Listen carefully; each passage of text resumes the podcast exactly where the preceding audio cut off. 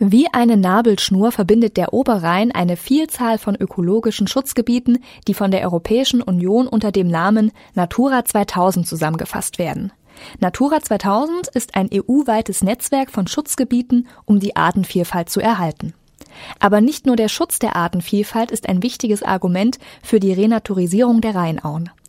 Angesichts der Klimaveränderungen und der Zunahme von Extremwetterereignissen spielt auch der Hochwasserschutz eine zentrale Rolle bei der Frage, kann man dem Pfad der Rhein ein Stück Ursprünglichkeit zurückgeben?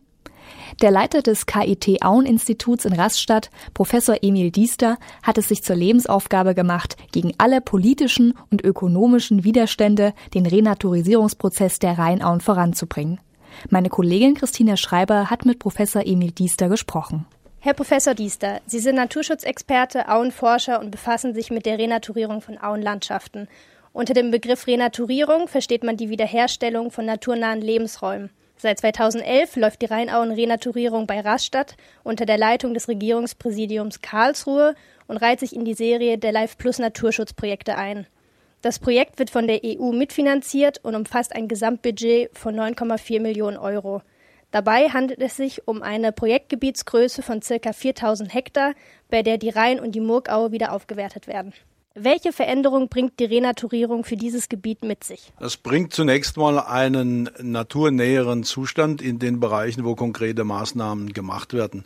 Das wird man nicht so stark jetzt bemerken auf diesen 4000 Hektar insgesamt, aber auf einigen Flächen ist es jetzt schon sichtbar und da fällt es der Bevölkerung auch sehr stark auf. Es gibt auch noch den Aspekt der Artenvielfalt. Können Sie uns vielleicht dazu etwas sagen? Was bringt es, wenn sich eine größere Artenvielfalt einstellt? Nun, es ist so, dass wir am Rhein durch diverse Ausbaumaßnahmen, wir haben ja drei Phasen des Oberrheinausbaus hinter uns, eine ganze Fülle von Arten und Lebensgemeinschaften verloren haben. Das ist uns großenteils gar nicht so bewusst, weil das, was weg ist, sieht man nicht. Und da gibt es erhebliche Defizite, sowohl im Bereich der Erhaltung von Tier- und Pflanzenarten wie auch in der Erfüllung der Wasserrahmenrichtlinie der Europäischen Union. Und beide sind Gesichtspunkte, die man aufarbeiten kann. Und im Rahmen eines solchen Lives-Projektes werden hier Verbesserungen angestrebt und die werden wir sicher auch erreichen. Können Sie uns vielleicht ein, zwei konkrete Beispiele nennen, was Sie erhoffen, welche Tier- und Pflanzenarten sich dort wieder ansiedeln werden? Das kann man ganz klar sagen. Wenn Sie hier vor unsere Haustür gehen, da können Sie sogar schon sehen, was sich entwickelt hat. Da hat man nämlich die Murg aus einem starren Korsett herausgenommen, die Ufer abgesenkt und wiederum etwas mehr Dynamik, also Veränderung der Bodenoberfläche zugelassen. Und damit kommen ganz neue Tier- und Pflanzenarten in diesen Lebensraum hinein, denn es gab vorher keine offenen Kies- und Sandflächen und da ist eine ganze Reihe von Tier- und Pflanzenarten daran angepasst. Das Zweite, was man beobachten kann, und das konnte man in diesem Sommer sehr schön sehen, dass Kinder, ja sogar ganze Familien, die Murg als Lebensraum für sich erschließen denn auf dem Kies und dem Sand kann man natürlich im Sommer laufen und kann durchs Flachwasser gehen. Und das war alles vorher nicht möglich. Und die Bevölkerung hat dieses sehr stark angenommen und freut sich sicher darüber. Welche Probleme könnten bei der Realisierung eines solchen Projekts auftauchen? Also ich denke auch dabei an politische Widerstände, zum Beispiel von den Raststädtern.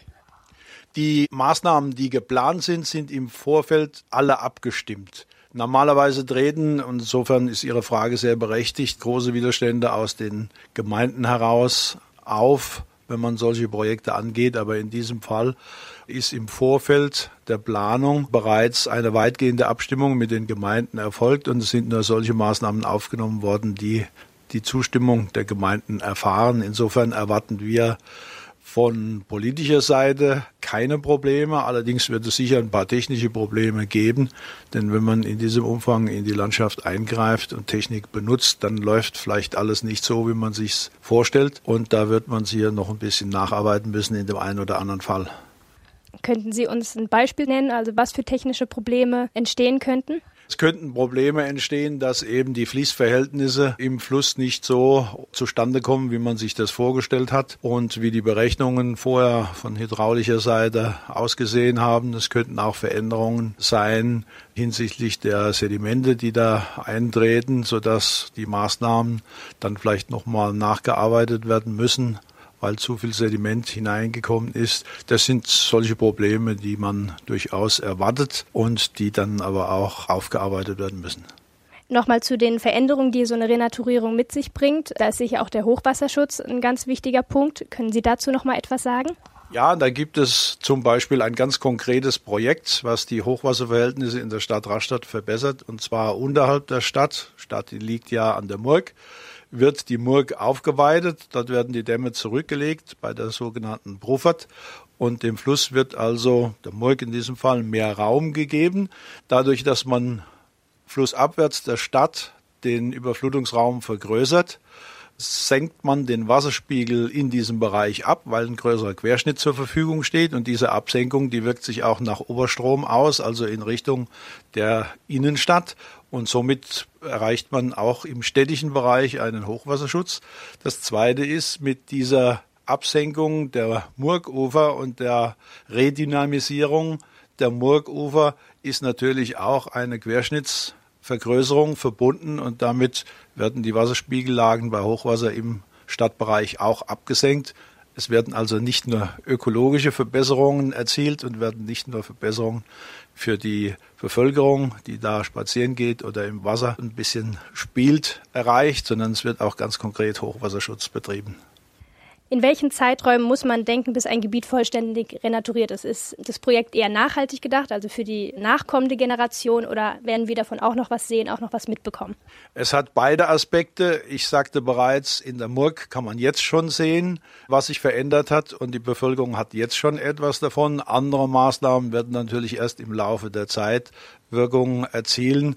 Man darf sich nicht allzu viel davon versprechen, sondern das sind ja Maßnahmen, die sehr lokal begrenzt sind und nicht jetzt eine sehr große Fläche mit einem Mal umfassen. Aber man wird doch im Laufe der Zeit diese Veränderungen schon sehen und das geschieht innerhalb von Jahren und nicht von Jahrzehnten oder Jahrhunderten. Bereits von 2004 bis 2010 gab es das ähnliche Projekt Lebendige Rheinauen bei Karlsruhe. Sind weitere Projekte dieser Art geplant?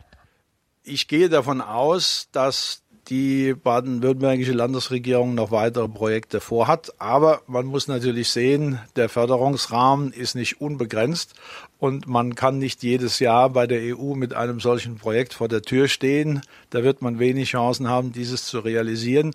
Aber ich gehe davon aus, wenn dieses Projekt positiv abgeschlossen ist, dass dann wiederum die Bereitschaft besteht, in Brüssel auch ein weiteres Projekt zu finanzieren und dann hängt es an dem Land Baden-Württemberg, ein solches auf die Beine zu stellen.